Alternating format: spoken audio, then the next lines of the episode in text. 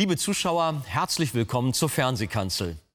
Unser Thema lautet heute ein gescheiterter Angriff. König Herodes startete eine Attacke auf die noch so junge Gemeinde. Und zu Beginn scheint dieses Unterfangen sogar erfolgreich, denn er ließ sowohl den Apostel Jakobus töten als auch Petrus ins Gefängnis werfen. Doch gegen wen ist dieser Angriff wirklich gerichtet? Wieso kann man von einem gescheiterten Angriff sprechen? Und kann dieser Kampf überhaupt gewonnen werden? Dies und mehr erfahren Sie jetzt von Pastor Christian Wegert.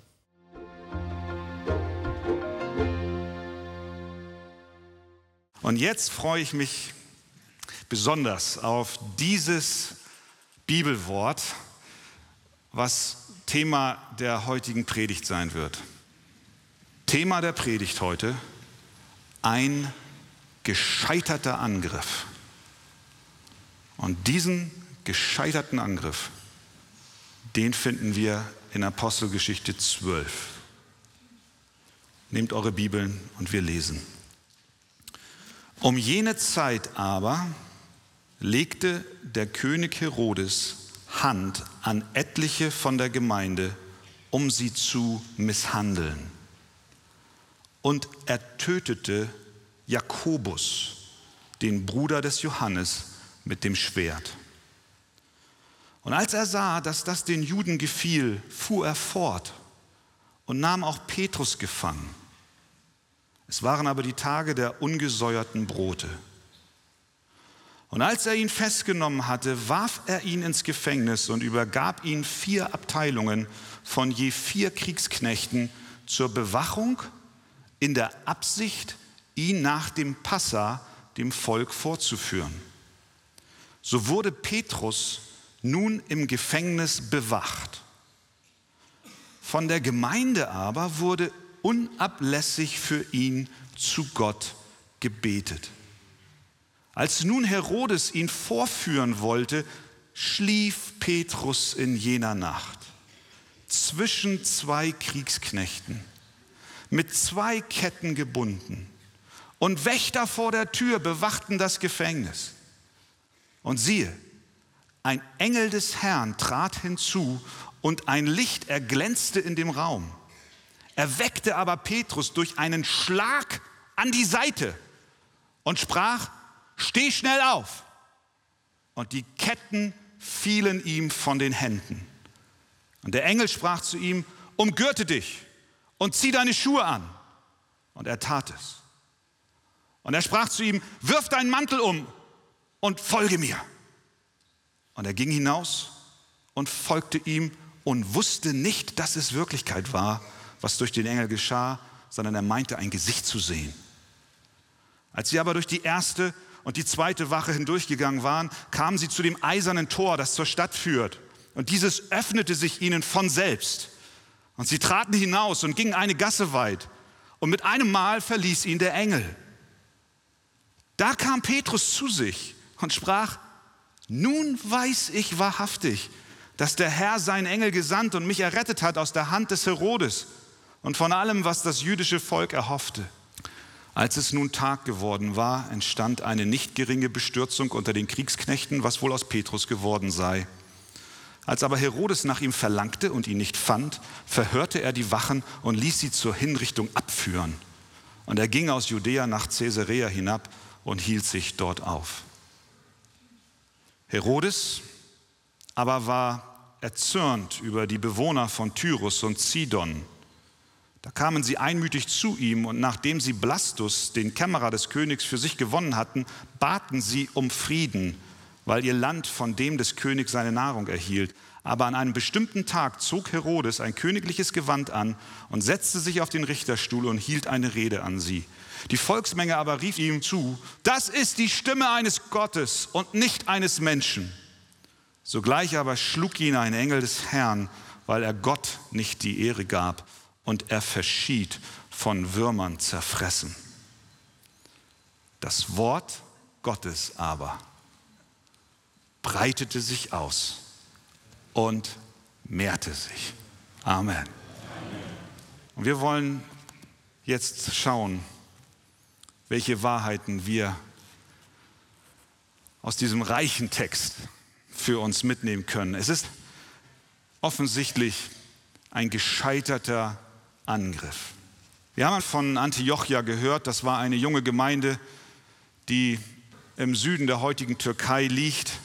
Es war die Gemeinde, die aus Heiden bestand und diese wuchs und blühte. In Kapitel 11, Vers 21 lesen wir, und die Hand des Herrn war mit ihnen und eine große Zahl wurde gläubig und bekehrte sich. Aber Gottes Wege sind nicht mit jeder Gemeinde gleich.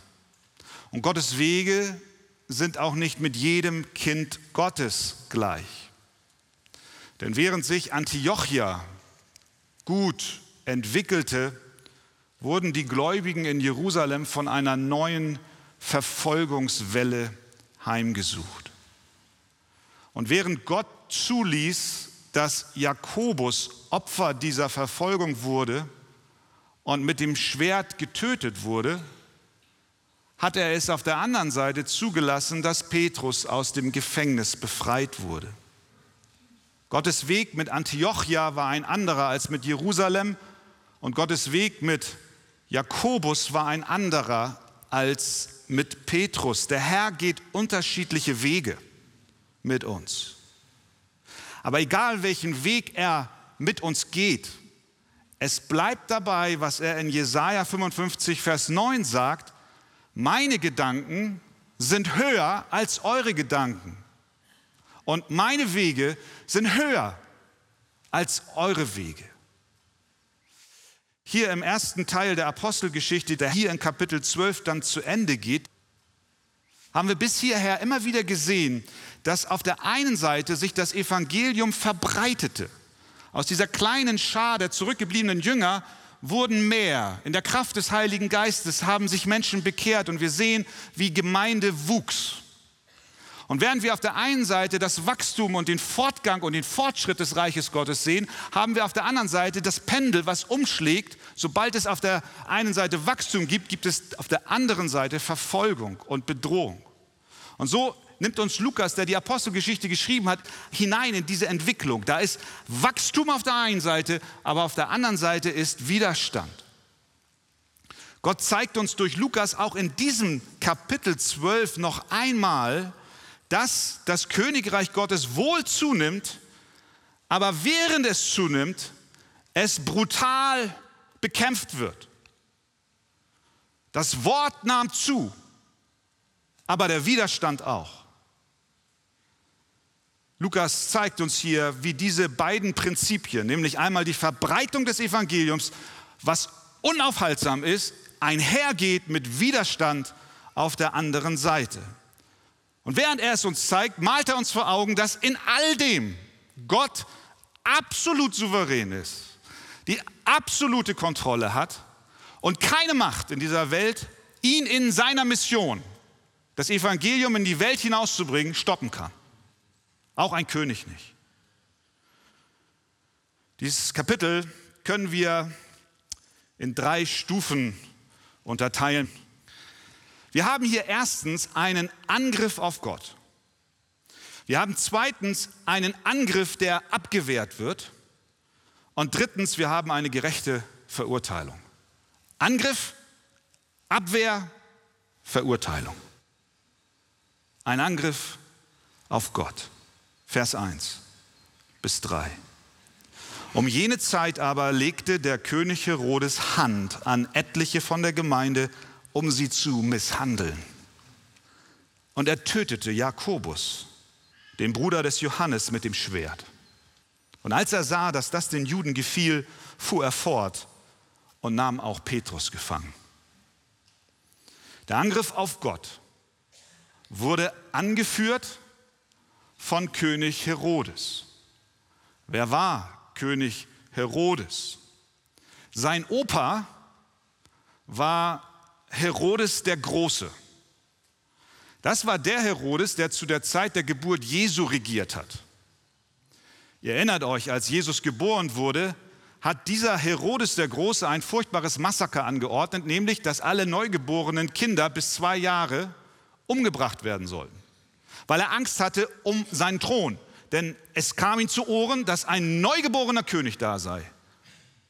Das war der Opa von diesem Herodes. In der Familiendynastie des Herodes gab es einen weiteren Herodes, nämlich Herodes Antipas, der unter anderem Johannes den Täufer enthaupten ließ und bei der Verurteilung Jesu eine wichtige Rolle spielte. Hier nun haben wir es mit Herodes Agrippa, den Ersten, zu tun. Es ist der Enkelsohn von Herodes dem Großen. Und wie wir sehen, dieser Herodes Agrippa fügt sich in Sachen Grausamkeit nahtlos in die Familientradition ein. Er wurde in Rom großgezogen, mit vier Jahren kam er dorthin genoss eine römische Erziehung und als er erwachsen war, sandte Rom ihn zurück nach Israel und gab ihm dort eine große Macht. Und er herrschte von nun an dort in dieser Region. Er hasste Jesus. Er tolerierte weder Christus noch seine Nachfolger. Stattdessen suchte er um jeden Preis Zustimmung beim Volk. Er wollte seine Macht sichern und sich die Gunst des Volkes erarbeiten und so seine Machtposition festigen. Er schmeichelte sich bei dem Volk ein. Und das Volk war wie so oft wetterwendisch. Zu Beginn der Apostelgeschichte lesen wir, die Christen hatten Gunst bei dem Volk. Könnt ihr euch erinnern? Und jetzt fletschen sie mit den Zähnen und ergötzen sich an dem Tod eines der Anführer dieser neuen Christenbewegung. Menschen ändern sich. Gott ändert sich nicht. Jakobus, der Bruder des Johannes, wird hingerichtet. Das war ein bedeutsamer Tod. Jakobus war nicht irgendeiner. Er war einer der Apostel. Er war nicht irgendeiner der Apostel. Er gehörte zum inneren Kreis der Apostel. Er war mit Petrus und Johannes ganz nah bei Jesus. Dieser Märtyrertod war nicht nur deswegen bedeutsam für die Christen damals, sondern auch, weil dieser Tod die Erfüllung einer Prophetie war. Könnt ihr euch erinnern, als Genau dieser Jakobus mit seinem Bruder Johannes, das sind die Söhne des Zebedeus, zu Jesus kam und diese ja fast schon dreiste Frage stellten, Herr, gewähre uns, dass wir einer zu deiner Rechten und einer zu deiner Linken sitzen dürfen in deiner Herrlichkeit. Das war dieser Jakobus. Herr, ich würde gerne links neben dir am Thron sitzen, wenn mein Bruder rechts neben dir sitzt. Jesus hat Folgendes geantwortet, ihr wisst nicht, um was ihr bittet.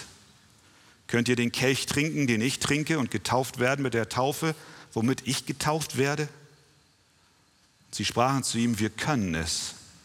Jesus aber sprach zu ihnen, ihr werdet zwar den Kelch trinken, den ich trinke, und getauft werden mit der Taufe, womit ich getauft werde, aber das Sitzen zu meiner Rechten und zu meiner Linken zu verleihen, steht nicht mir zu.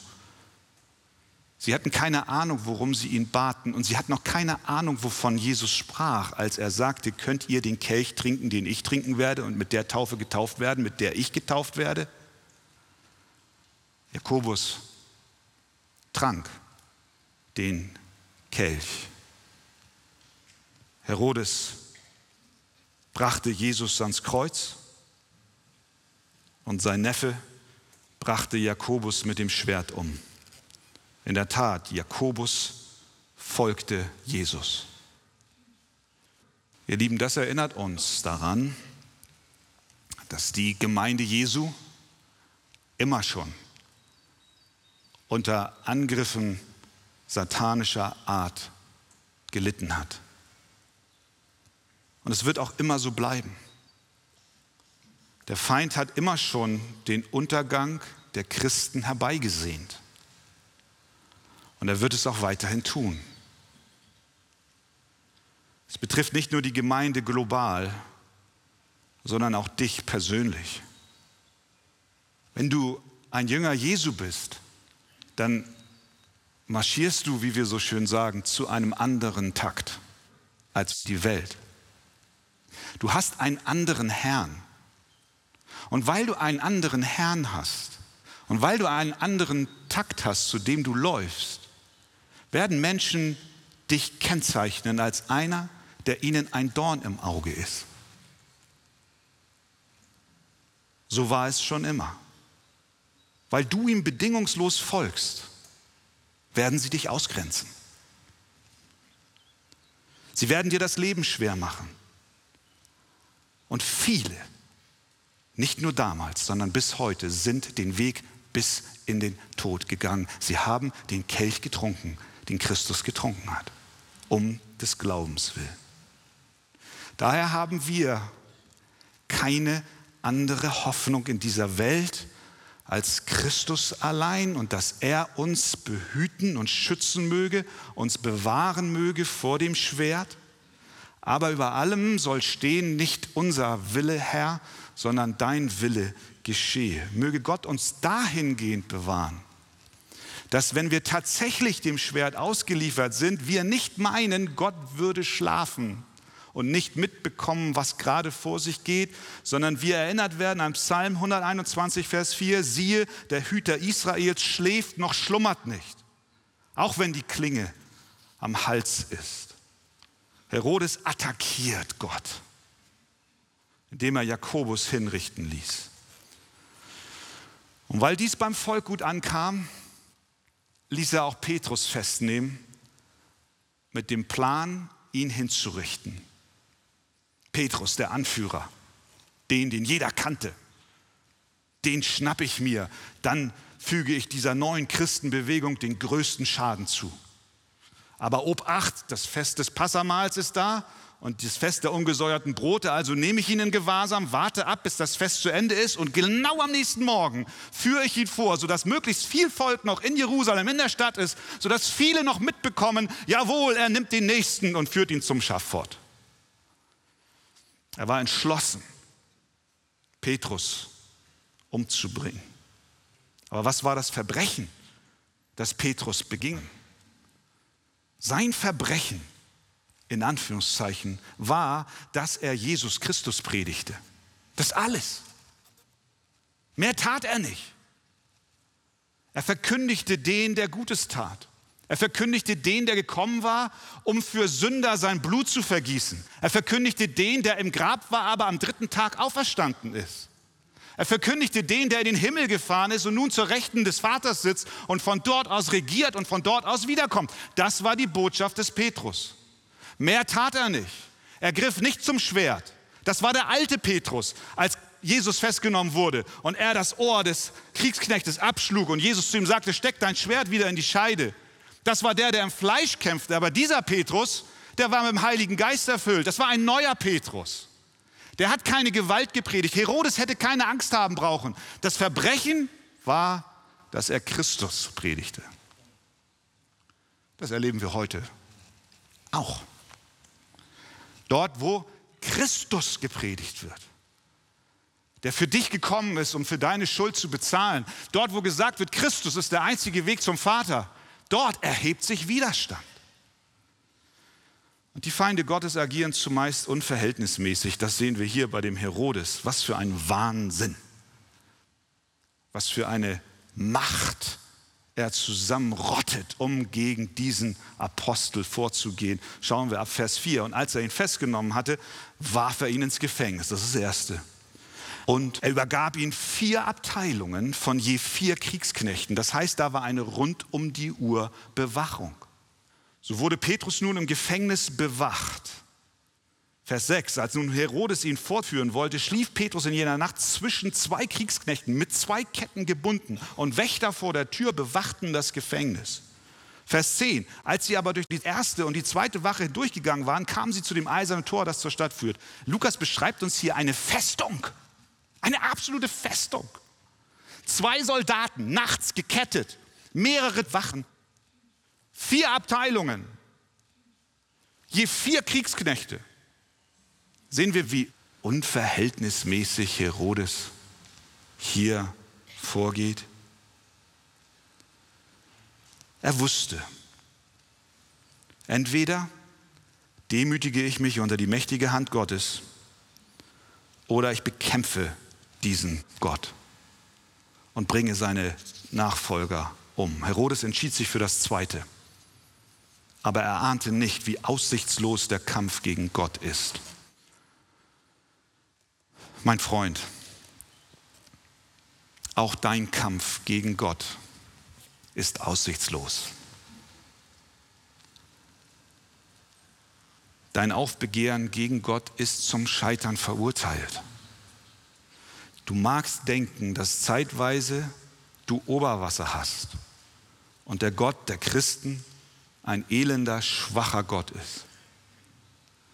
Und so sah es zunächst auch aus, als würde Herodes als Sieger vom Platz gehen, aber die Geschichte Gottes war an dieser Stelle noch nicht zu Ende. Es ist vollkommen nutzlos. Hör, es ist vollkommen nutzlos, gegen Gott zu kämpfen. Es macht keinen Sinn. Hiob beschreibt vielleicht auch deine Situation, denn er hat seine Hand gegen Gott ausgereckt und dem Allmächtigen getrotzt. Hast du deine Hand gegen Gott ausgestreckt? Kämpfst du gegen ihn und seine Gebote? Kämpfst du innerlich gegen die, die Christus folgen? Spottest du in deinem Herzen Du hast deine Hand ausgestreckt und dem Allmächtigen getrotzt. Du läufst, Hiob 15, mit dem Kopf gegen ihn an und fichst halsstarrig wider ihn. Der Angriff ist zum Scheitern verurteilt. Lass es mich dir sagen. Wer ist so töricht, dass er es eins zu eins mit Gott aufnimmt? Das ist ein sehr gefährliches Unterfangen, denn Gott schlägt zurück. Jeremia 21,5 und ich selbst, sagt Gott, will wieder euch streiten mit ausgestreckter Hand, mit starkem Arm, mit Zorn und Grimm und ohne Erbarmen. Und wehe dem, der in die Hand eines zornigen Gottes gerät. Du fragst, ja was denn? Was kann ich tun? Wie kann ich diesem Zorn entkommen? Nicht indem du gegen Gott kämpfst, sondern indem du deine Waffen streckst und zu ihm läufst. Denn je näher du an Gott heranläufst, desto größer und näher und kräftiger sind seine schützenden Arme über dich. Und jetzt fragst du, wie kann ich zu Gott laufen? Du kannst nur zu Gott laufen, weil Gott etwas getan hat für dich. Er hat dir eine Brücke gebaut, der du ein Feind Gottes bist. Und er hat seinen Sohn Jesus Christus gesandt für deine Schuld, für deine Sünde, für deine Feindschaft, für deine Rebellion gegen ihn. Und er lädt dich ein und sagt, tue Buße, glaube an Christus, denn der hat die Strafe, die du verdient hast, bezahlt am Kreuz von Golgatha. Und somit ist das Tor auf. Und die Arme des Vaters warten auf dich. Leg deine Waffen nieder und laufe im Glauben an Jesus Christus zu Gott. Denn er hat, als wir noch seine Feinde waren, sein Leben für uns gegeben. Jesus zu folgen bringt manchmal Unannehmlichkeiten oder sogar schwierige Situationen mit sich.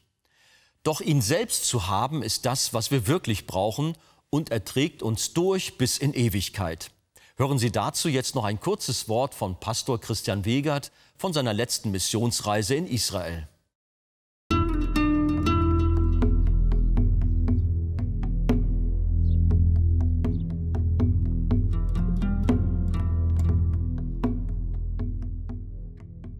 Liebe Zuschauer, ich stehe hier am See Genezareth.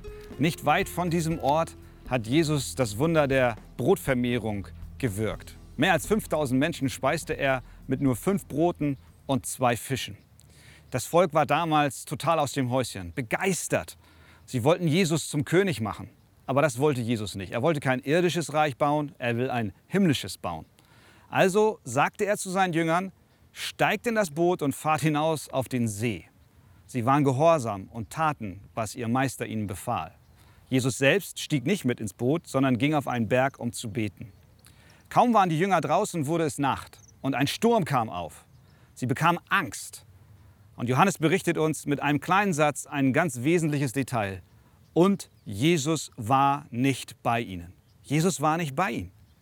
Wie kann das angehen? Sie waren gehorsam, haben getan, was er sagte. Eben noch während des Tages waren sie Zeugen eines gewaltigen Wunders. Die Sonne schien, Menschen waren da, hörten den Worten Jesu zu, Ruhm und Ehre war nicht fern, Speisung für den Leib. Sie sind gehorsam und zack, es kommen Probleme und Nöte und Schwierigkeiten, ja sogar eine lebensbedrohliche Situation. Was lehrt uns das? Es bedeutet, dass Gehorsam nicht ein Schutz ist vor schwierigen Situationen. Wir sollen Jesus folgen, egal wo es auch hingeht.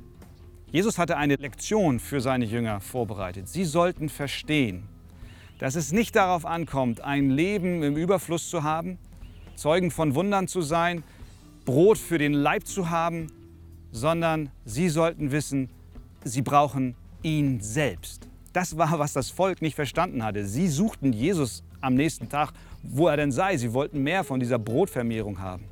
Aber Jesus hat eine andere Botschaft. Es geht nicht um eine Nahrung für unseren Leib, so sehr wir diese auch nötig haben. Es geht um ihn selbst. Deswegen sagt er wenige Verse später, ich bin das Brot des Lebens. Wer zu mir kommt, den wird nicht hungern. Und wer an mich glaubt, den wird niemals dürsten.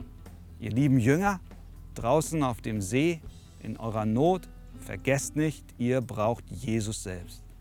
Lieber Zuschauer, in Ihrer Not, wo immer Sie sich befinden, vergessen Sie nicht, Sie brauchen Jesus. Er allein ist unsere Hoffnung.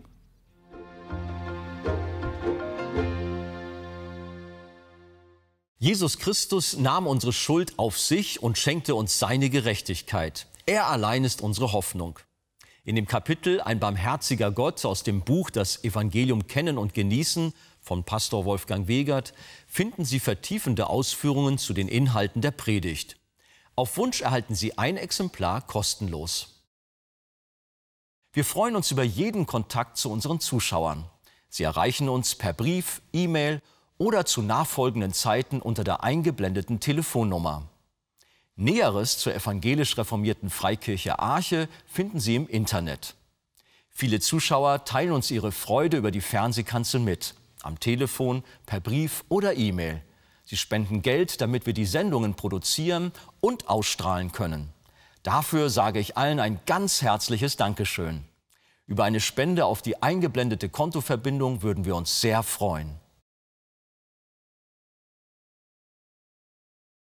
Nun verabschiede ich mich von Ihnen. Tschüss und auf Wiedersehen.